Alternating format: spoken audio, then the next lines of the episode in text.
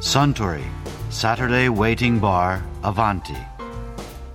This program is brought to you by Suntory. あスターザ・プレミアムモルツを一杯アバンティのビアグラスはバーにしては割と薄いガラスのものを使ってますねええ以前赤坂の有名な料亭でビールを頼んだら薄いガラスのコップで出されてそれがとっても美味しかったものですからうん日本ではビールを注ぐグラスはガラスが薄ければ薄いほど美味しいという思想がありますからねでもロンドンでもミュンヘンでもヨーロッパではビールは分厚いジョッキやタンブラーで飲ませますよね酒を飲む器に関する考え方も国によってそれぞれですねうんそうですねあそうだ酒を飲む器といえば先日俳優の辰巳拓郎さんがカウンターのあちらの席でこんなお話をされていましたよなんかワインって、乾杯とかでカチャンとかやっていいんですか全然いいですいいですか、うんそしてあれって全然いいよ音が全然違うじゃないですか、うんあれはやっぱり何があんなにいい音になったりこう鈍い音になったりとかなんかおすすめありますかやっぱり大きなグラスの方が響きはいい感じはするしあとは当て方ね当てワ方イングラスの一番膨らんだところと膨らんだところ膨らんだところ一番ねやっぱりねあー強いらしいあで結構思いっきりガチえーンってやっ危てもない結構割れない本当に割れない割れたらねそのグラスが悪いんだ よーなんだあの真ん中のとこ当てるんですね、うんついなんか口と口うのんそとのこ、端っことかがねダメだけどねえーかなりあの特にそうだなリーデルのグラスなんかねあーリーデル結ね構強いし、ええあれはリーデルの鉛が結構入ってるのかなああのクリスタルあ系でねはいでもねロブマイヤーとかさはい、はいいわゆるカリガラスねカリガラスって何手拭き系の鉛が入ってないクリスタルじゃない、うんうん古いガラスっていうかな、その方が丈夫だっていう人もいるしねなんかへえああいうガラスの手拭きの美しいガラスってみんな同じように見えるけど一つ一つ違うような感じっていうのはね、えでグラスっていうのはワインを飲むもんだけど、えうん一つの工芸品っていうかはい美術品としてねええ眺めながらだからそれは贅沢な瞬間だとへえ思いますよねなんかさ最近こうワイン飲むときにハッとしたグラスとかあこれいいじゃんとかっていうのってあったりしますいろんな変わった飲み方の方が楽しいと思うもんなんでね何ですか例えばあのシャンパンだったらね、ええまあ、あのワイン好きはシャンパーニュって言うんだ けど普通シャンパングラスってあるじゃないはい細いですよねシャンパング最ラスっ近はて細ねい細いんだけど、うんでもまた最近細いのがまた少し広がってちょっと先がとんがったへうんやつとかえねあるけどシャンパンなんかシャンパングラスで飲まなくちゃいけないってこともないしああでシャンパンデカンタする時もあるんですよね泡がもったいないって感じになっちゃうんですけど、あそうなんですだかから昔の貴婦人はええゲップ出ちゃダメだからなるシャほンパンどをかきました泡を抜いてから飲んだっていうのもあるし、まあ、シャンパン自体も非常にやっぱりいいお酒なんでうんうん年数経って熟成してくると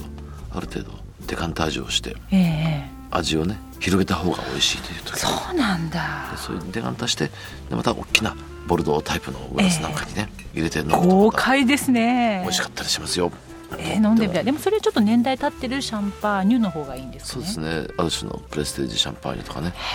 飲む場合はそんな方がいいかもしれかなっいしこいい違いね、そういうのってねちょっと気分も変わるしますねなんかあ違うなって感じしますよやっぱそれは私シャンパン実はシャンパングラスすごいの見づらいんですもんなんか口すぼめて鼻があ入るで入しんょないとかそうそう僕もあれはねあんまりね昔はねクープ型広いねはいシャンパングラスがね普通だったり両手をうねんぐらいのやつが多かった、うんうん最近は細いねフルート型っていうのがあったけどへえそうなんあれはだ確かに飲みにくい一応最後最後まで飲む飲むのがね飲み干しづらい、ねえ飲みづらいですよねうん、感じははあよかったあのグラスは作ってるとこ見に行くのが面白いねえ見に行かれたんですかうん、ガラス工房とかね日本でですかイタリアで日本でも見たことあるし、はフランスあでフラもンス行でったことあるな、うんバカラの工場とかねへえ入れるんですねバカラの工場うんうんもうもちろんそれをそれなりのルートを通せば入れるしやっぱりでもそのガラスというのって、まあ、ガラス作家のお友達とかねいますけど本当のガラスの生き物みたいな、ねあれを作ってる過程って非常にね面白くていつかやっぱりなんか自分でグラス作れたらいいと思うよね、えー、例えば何のグラスお作りになりますそしたらまあ全然初心者はできないからねでもやっぱりワイングラスなんて結構難しそうじゃない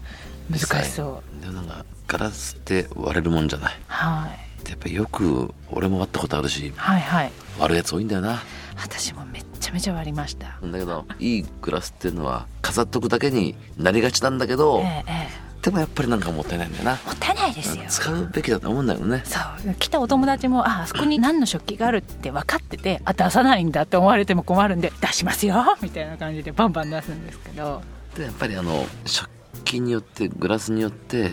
料理もね変わるよね味わいが、そうですよねやっぱりねまあ、レストランの格によってもねええええそれでまあ左右されちゃうみたいな部分がねあるしねすごくいい高級レストランとかにねはい例えばまあピエール・ガニエルね、はあ、行ったこともない久しぶりに行ったけどえまあ、それなりにいいですよやっぱえりうん本国では三つ星でええ日本でも二つ星取っちはいゃったかな、うんそうねやっぱりポッと水はやっぱりその時のグラスはロブマイヤーねやっぱりねはいロブマイヤーってやっぱり綺麗だねええやっぱ違うんですか好きなんだろううな、んなんか特徴あるんですかそのメーカーにあそこそんな大きなのはないよねうーんでもやっぱりその薄いいわゆる貝ガラスの本当にね昔ながらのガラスの一つ一つが工芸品みたいなねところがあってバカラはバカラでねうんうんがっしりしたごついやつとかねえ結構え多いけどもう本当に繊細な感じでどっちかあーじゃあ口にした時すごい薄いガラスが唇についてそうそうバリって割れちゃいそうなぐらいです口かかもしれないね唇の接触した時のはい感触はやっぱりいいですよねへまあでもそれはそういうシチュエーションだからいいわけでね、やっぱりなんかそれぞれ洋服にも TPO があるみたいにね、お店によってとか食べるものによってとかうね、んいろいろその辺で合わせられてなんか結構面白いですねう、んいやー辰巳拓郎さんのお話面白かったですねあスタンザ・プレミアム・モルツをもう一杯かしこまりましたところでアバンティの常連客たちの楽しい会話にもっと聞き耳を立ててみたい方は毎週土曜日の夕方お近くの FM 局で放送のサントリーサタデーウェイティングバーをお尋ねください東京一の日常会話が盗み聞きできますよ Suntory Saturday Waiting Bar Avanti This program was brought to you by Suntory